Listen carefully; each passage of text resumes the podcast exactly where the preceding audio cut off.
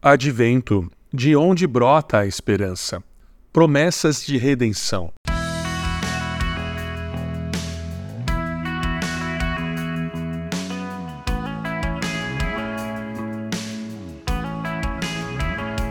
A narrativa bíblica e suas personagens são fascinantes. Em alguns casos, há relatos extensos e cheios de detalhes com diversos livros que nos dão perspectiva e entendimento. Em outros, porém, há apenas uma pequena menção, quase que passageira, mas digna de ser estudada e compreendida.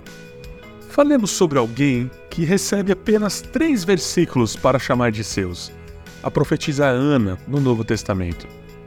A história dela aparece apenas no Evangelho de Lucas.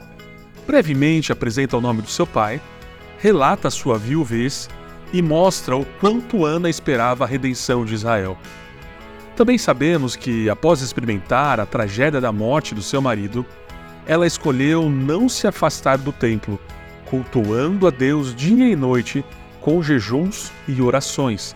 Isso você pode ver lá no Evangelho de Lucas, capítulo 2, verso 37.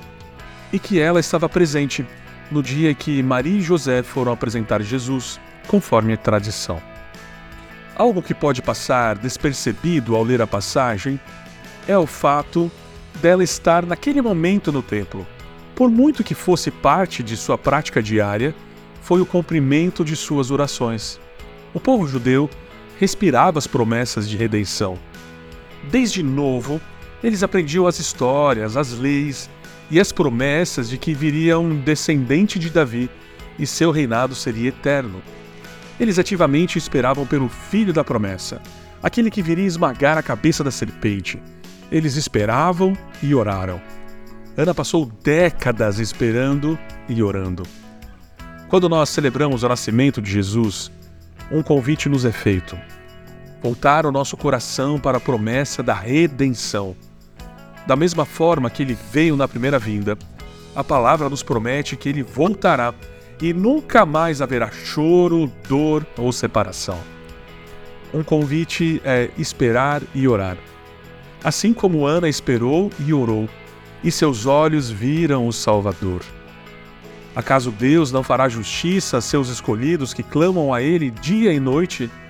Continuará a adiar sua resposta? Eu afirmo que Ele lhes fará justiça, e rápido, mas quando o Filho do Homem voltar, Quantas pessoas com fé ele encontrará na terra? Evangelho de Lucas, capítulo 18, versos 7 e 8.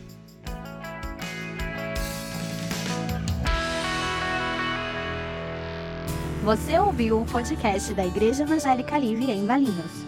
Todos os dias, uma mensagem para abençoar a sua vida. Acesse www.ielve.org.br ou procure por IEL Valinhos nas redes sociais.